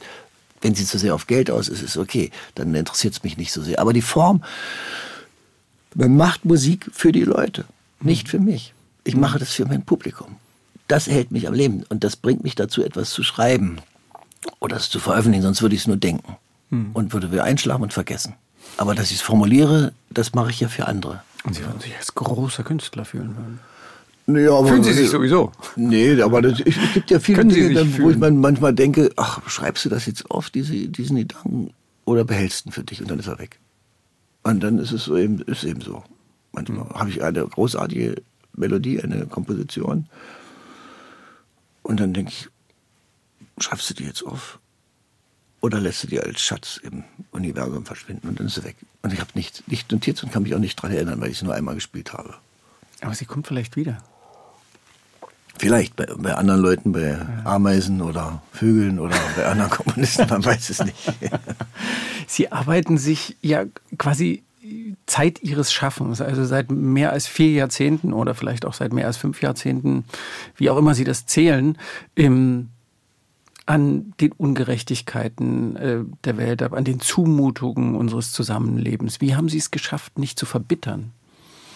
Nicht ein verbitterter alter Mann zu werden? Das kann ich immer noch machen. Das kann immer noch kommen. Aber natürlich ist es etwas, das habe ich am Anfang gesagt, wir haben Widerspruch und Trost als Möglichkeiten von Lied und von Kunst. Und natürlich tröstet es auch. Und es tröstet auch, mit Leuten zusammenzuarbeiten und Freunde zu haben, mit denen man sich verständigen kann über unmöglichste Probleme der Welt. Das ist etwas, unsere soziale Kompetenz rettet uns als Menschen vor dem äh, Verzweifeln und vor dem Verbittern. Das ist das. Ich habe kein Recht zu verbittern. Ich habe Kinder und ich habe Freunde und ich habe Publikum. Ich habe auch in der DDR nicht das Recht gehabt zu verbittern und, und auszureisen. Ich hatte ein Publikum, äh, zu dem ich halten musste. Über die Wände auch. Das gehört, das, das ist meine Pflicht letzten Endes. Das schützt vom Verbittern wenn man in einem äh, Zusammenhang einer Pflicht ist. Verbittern ist die höchste Form von Egoismus letzten Endes. mhm. wenn man sich dann eigentlich nur noch selber äh, bemitleidet. Mhm. Die Gefahr hat man immer, aber es ist, es gibt dann manchmal so Momente, äh, Christoph Hein hat mir äh, 175, glaube ich, CDs mit dem Gesamtwerk von Johann Sebastian Bach geschenkt. Das, da kann man, ich kann nicht, sage ich mir immer, mein lieber Freund, was, was hat der Junge alles komponiert und mit welcher Präzision. Ja. ja und, und dem sind die Kinder gestorben und ein Chaos und äh, keine, keine Verbitterung. Der hat in diesem Material die ganze Welt am Leben gehalten. Einer der genialsten Komponisten, die es gibt. Da braucht man sich manchmal bloß ein Choral auflegen und dann ist aber die Verbitterung ja. vorbei. Das ja. ist einfach so viel. Die Schönheit rettet uns vom Verbittern die Schönheit, was auch immer, äh, ob wir einen schönen Menschen treffen, ein schönes Kind, ob man verliebt ist. Also das, wo wir Ja sagen können zur Welt, ein Sonnenuntergang, ein Abend am Meer, ein wunderschöner Wein, eine schöne Zigarre. Also was es auch immer ist, das Schöne rettet uns vom Verbittern, weil, weil das erzeugt in uns eine, eine Zustimmung zu allen Dingen, unabhängig von dem momentanen Zustand, in dem wir gerade sind. Und das macht auch die Kunst, wenn es gut ist, wenn, wenn sie das Schöne liefert. Ja. Wenzel tröstet. Was tröstet Sie selber? Sie, Sie werden ja von vielen Menschen auch als Ermutiger wahrgenommen. Sie ermutigen viele Menschen. Wir haben das ja zu DDR-Zeiten schon gemacht. So habe ich das auch wahrgenommen, als ich ganz jung war. Und diese, diese fein ziselierte Klarheit über die Situation, in der wir leben, bei Wenzel und Mensching zum, zum Beispiel zusammen im, oder bei Karls Enkel. Mhm. Im, was ermutigt Sie selber? Was tröstet Sie, ermutigt das Sie? Das ist das, das Schöne, die Schönheit halte ich für etwas unglaublich Wichtiges. Also das, ein schönes Gesicht, das muss, das kann eine alte Frau in der Bahn sein. Das, da sieht man ein schönes Gesicht und die, die Schönheit, wie die gucken, das ermutigt mich. Das ist, äh, oder eine schöne Sinfonie, ein wunderbares Buch. Ähm, ich, ich glaube, dass das sozusagen, die ist ja in Verruf geraten in der Moderne. Das Schöne wird hier mal als Kitsch beschrieben, als ob das, äh, man war ja bewusst, hat man es hässlich gemacht.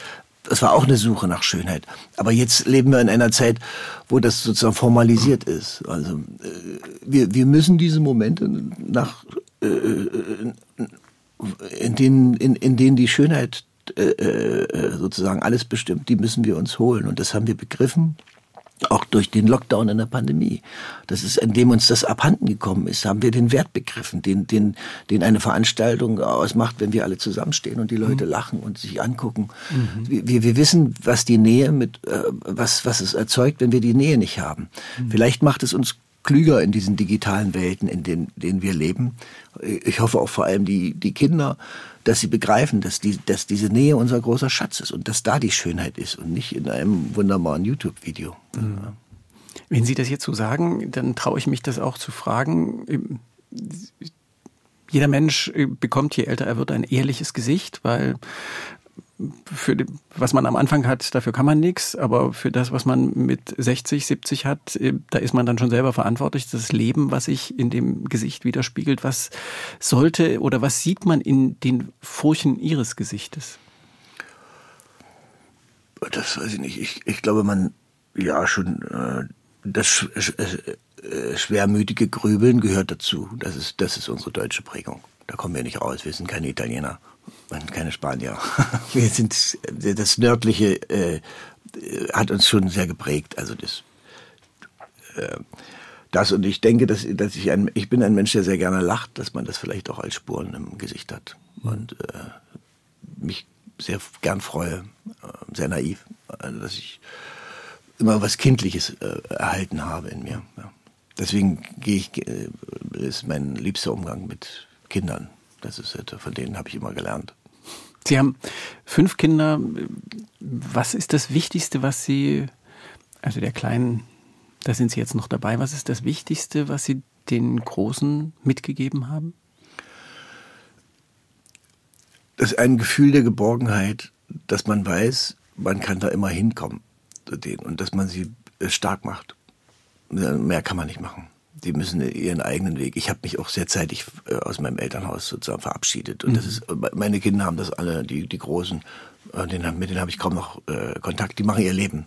Aber die, die wissen, dass ich da bin und äh, dass in jedem Falle ähm, in Nöten alles gemacht werden würde. Und, und sie, sie haben ihr eigenes Leben und sie müssen sich natürlich auch von so einer etwas, ja, sagen wir mal, starken Vaterfigur befreien, ganz normal, finde ich. Das ist so, man muss dann, man kann nicht immer nur die Tochter von Wenzel sein.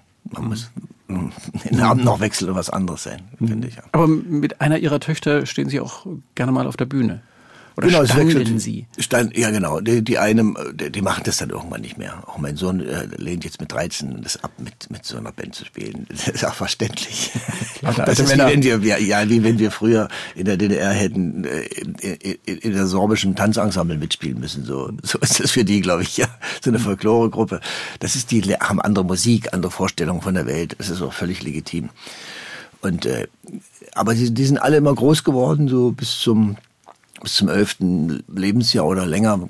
Carla ist noch länger bei mir auf der Bühne gewesen. Haben sie also, das waren von klein auf an auf der Bühne gestanden mit bei Konzerten, durften mitsingen, haben, haben gesehen, wie die Leute lachen, wie die Lampen angehen, dass man auf der Bühne, dass, dass die, die Bretter der Bühne etwas Heiliges sind, dass man da keinen Quatsch macht und nicht einfach so draufgehen kann. Das haben sie alle begriffen und das ist, glaube ich, was Gutes. Was damit angefangen wird, das weiß man nicht. Das liegt ja auch nicht in Ihrer Hand. Nee, Nee. Gott sei Dank. Ja. Im, meine Heimat ist das Wegfahren. Das ist auch so eine Zeile von Ihnen. Sind Sie Fernweh geplagt? Ja, das hat sich aber ein bisschen gegeben, ja. Also äh, auf Tourneen hatte ich dann irgendwann den, den Gedanken, am liebsten fahre ich weg. Nicht ankommen, sondern der, der Moment, wenn man sich verabschiedet und wegfährt, in was Neues aufbricht, das ist etwas, was uns eigentlich als Menschen also eigentlich nicht liegt. Weil wir kommen gerne an und sind gern da und bleiben da gern, aber So ein Stück Sicherheit. Genau, und das, ich bin irgendeiner, der gerne wegfährt. Also ich liebe das, wenn man auf der Tournee nächsten Tag wegfährt aus dem Ort. Ich bleibe gern die Nacht da. Ich, ich lehne es ab, nachts zu fahren, weil ich dann wie so ein Handlungsreisender bin. Ich möchte gerne noch mit Leuten reden, möchte noch was erfahren, wie andere Leute denken und, und, und leben. Oder im Hotel mit Leuten reden. Aber schön ist es, wenn man wegfährt zu dem nächsten Ort. Das mag ich. Das ist ein Aufbruch in die Welt. Kein Wehmut. Nee, kein Wehmut. Das ist alles, alles schön gewesen und dann, jetzt kommt das andere. Ein Mann, der immer weitergehen will. Hans-Eckert Wenzel kann man so sagen. Ich habe Sie ja auch immer als eher sesshaft wahrgenommen. Mit, Sie sind schon lange da in äh, Mecklenburg-Vorpommern, so ein bisschen am Rande, äh, sehr schön. Im, Sie sind schon quasi dann auch immer in Berlin. Im, da habe ich immer gedacht, wieso ist das die Heimat des Wegfahren? Der ist doch schon ziemlich verankert. Ja, ich hatte sozusagen eine Hegelsche Triade immer. Ich, von den 365 Tagen war ich ungefähr 100 Tage in Berlin, 100 Tage auf dem Land zum Schreiben und 100 Tage ähm, unterwegs auf Tournee und die 65 ähm, waren so vergessen. Irgendwie so. ja, also so Ein ungefähr ist meine, so. meine Struktur äh, gewesen, ja. Das, äh, äh, es ist auch so, dass es äh, dieses Reisen hatte eine andere Form äh, vor der Diktatur des äh, Smartphones. Also heute weiß man immer genau, in welchem Hotel für welches Geld man irgendwo äh, unterkommt, wie lange man fährt, wo die Straße ist und alles. In der ganzen Welt ist das sozusagen, das ganze Abenteuerliche des Reisens ist verschwunden. Ähm, ich, ich bin, ich habe das geliebt, wenn man äh, Andalusien oder in, in Mittelamerika war und hatte keine Übernachtung und ist dann irgendwo rumgerannt und hat versucht, irgendwie ein Hotel oder ein Zimmer zu kriegen. Diese Momente sind etwas, was für mich mit dem Reisen zusammenhängt. Oder man hat jemanden getroffen und sagt, ich habe keine Übernachtung. Du hast dann mit dem geredet und dann hat er gesagt, kommst du mit und bist über den in eine ganz andere Welt hineingeraten und hast irgendwie Leute kennengelernt und bist dann da in einen Kreis reingekommen, in den du sonst nicht reinkommen würdest. Das passiert nicht mehr beim Reisen. Wir reisen sozusagen immer in den gleichen Ort. Ja, durch, durch die Digitalisierung, die Auflösung, es ist alles das Gleiche. Man kann auch die Speisekarte sich angucken in Porto, im Hotel. Da gehe ich dahin oder gehe ich da drüben, der hat einen anderen Wein, dann gehe ich in das Hotel. Und, und das, vor dem Flug kann ich das schon machen. Und das, also in dem Sinne ist dieses, dieses Fernweh äh, leider nicht mehr bedienbar. Hat ja auch was Gutes. ja, Es- vielleicht, ja. Man, es treibt einen vielleicht nicht mehr so viel weg. Äh, ja, es treibt schon noch weg, aber es, ist, es sind auch bestimmte Dinge. Also zum Beispiel mit dem Flugzeug fliegen ist ja immer mittlerweile so wie die Einlieferung in eine Haftanstalt. Wenn die da alle stehen und ihre äh, bei einem Sicherheitskontrolle alle Sachen auflesen, die stehen da alle in Reihe und werden alle inhaftiert. Das ist eine Riesenfabrik, die die, die, ja. die Menschen umher transportiert. Ja. Das ist etwas sehr Würdeloses für das Reisen, ja. finde ich. Das schreckt mich ab, einfach so an einem bestimmten Punkt.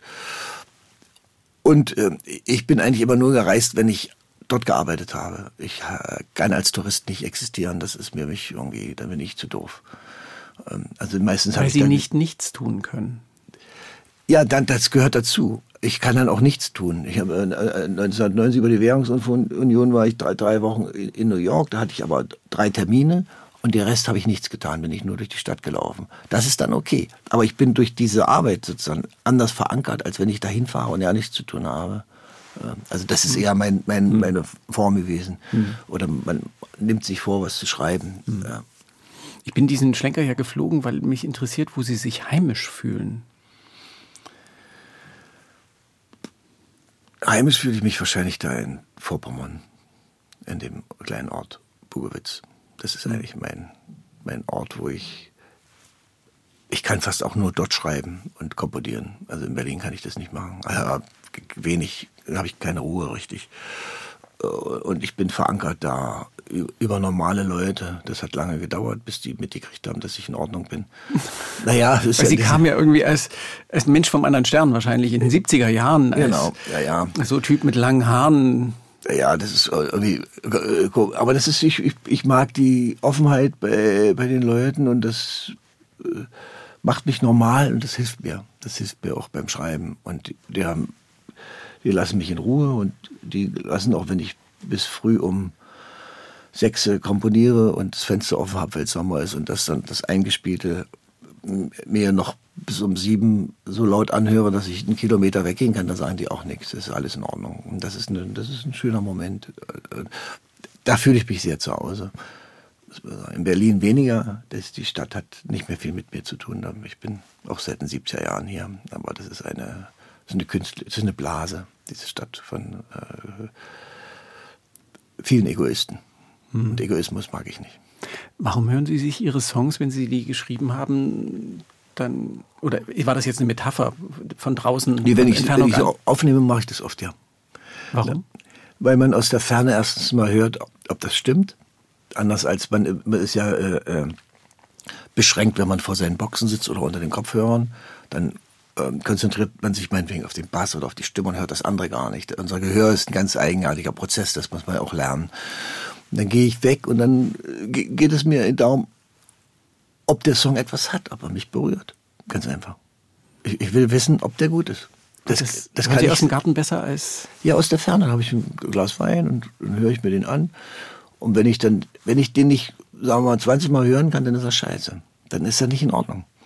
Dann muss ich ihn ausmachen und sagen, das stimmt was nicht. Weil wenn er mich anfängt zu nerven, ja, dann muss eine, eine, eine Klarheit und eine Leichtigkeit haben dass ich mir das äh, anhören kann und äh, dann höre ich das von der Ferne, höre ich, ist der Gesang zu laut, ist der Bass zu laut, äh, hast du, ist es gut gesungen oder hast du da forciert? Was ist ja wichtig, du gemacht? Das ist ja nur, das ist ja keine Aufnahme, die veröffentlicht wird, aber ich, ich muss sozusagen abchecken, was das Lied ist, mhm. was, was eigentlich der Sinn ist. Wenn man schreibt, denkt man nicht darüber nach, was es für eine Funktion hat mhm.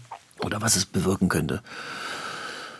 Und ja, das ist auch einfach ein bisschen was von großem Luxus mit einem Glas Wein bei der aufgehenden Sonne irgendwo im Gras zu liegen und aus der Ferne seine eigene Stimme zu hören. naja, und das Lied, das hat, das hat etwas sehr, da ist es in der Welt. So, das ist da, das Lied, ja. Aber dann entscheiden Sie ja trotzdem noch, das lasse ich jetzt aber nicht äh, raus aus meiner Welt, weil. Genau. Mm, mm, mm, ja. Ähm, und manchmal bleiben die auch liegen und dann, manche Lieder sind nach fünf, sechs Jahren, nehme ich die erst auf die Platte. Das ist bestimmte, manchmal ist die Zeit nicht richtig dafür. Mhm. Da weiß man, das, das wird missverstanden. Ja. Mhm. Wie viele solche Songs in Warteschleife liegen bei Ihnen? Weiß ich gar nicht. In der Schublade, in der symbolischen Schublade? Ja, das sind ja Dateien neuerdings mhm. immer, ja. ja. Boah, ich weiß es nicht, erzähle ich auch nicht. Also Aber doch wahrscheinlich, wenn ich das so richtig fühle, 100 oder vielleicht auch ja, mehr als 100. Ja, bestimmt, ja, denke ja. ich schon, ja. Und manche sind auch in einer, nur in, in, in einer eigenartigen Skizzenvariante, die ich nicht richtig ausgearbeitet habe, weil ich da auch unsicher war. Mhm. Da kann noch viel kommen. Ja, man weiß nicht, ob es gut ist, aber das weiß ich dann auch nicht. Das ist ja immer. Das spüren Sie dann, wenn Sie im Gras liegen. Sie singen in einem Lied von der kurzen Zeit, die wir auf Erden haben. Das Lied singen Sie immer wieder. Das ist auch ein wirklich schönes, eingängiges Lied und dass wir diese kurze Zeit nutzen sollten. Wofür genau wollen Sie Ihre kurze Zeit nutzen? Na, die kurze Zeit muss man, muss ich dafür nutzen, dass vielleicht meine Spur, die ich zurücklasse auf der Erde, bestimmte Dinge ein bisschen verbessert hat. Also das ist, äh, dass etwas bleibt von dem, was ich mir gewünscht habe für die Gattung oder für die, für die Menschheit oder für die Erde. Vielleicht im kleinen Kreis, vielleicht bei, einer, bei meinen Kindern, bei meinen Freunden, bei meinem Publikum oder wie auch immer oder bei den Liedern, dass man eine, eine Spur hinterlässt, in der festgeschrieben ist, dass man den momentanen Zustand der Welt nicht für den besten hält und etwas verändern möchte daran. Hm. Das ist ja, vielleicht ist es sowas. Können Sie es ein bisschen genauer sagen? Eben Spuren hinterlassen, Spuren sind Spuren. Eben ja. Na, ich hatte es in einem Lied mal so formuliert, dass man, ich glaube ich, ähm, lasst uns verweilen, diese Stunden. Ähm, da ist eine Strophe. Ob denn die Erde, die Verrückte, die gleiche wäre, gäbe es uns nicht. Ob das äh, was uns so mühsam glückte, Bestand hat in ganz anderem Licht. Das ist eine Frage. Mhm. Und äh, das ist es vielleicht, ja. Hans-Eckart Wenzel. Wenzel, danke, dass wir reden konnten und dass das jetzt auch bleibt zum immer wieder hören in der ARD Audiothek, wie all die anderen spannenden Podcasts von MDR Sachsen auch, Monis Menschen zum Beispiel. Danke, Hans-Eckart Wenzel, für Ihre Offenheit, Ihre Nachdenklichkeit. Danke für Ihre Poesie. Bitteschön. Ich danke auch für das Gespräch. Der Sonntagsbrunch, ein Podcast von MDR Sachsen.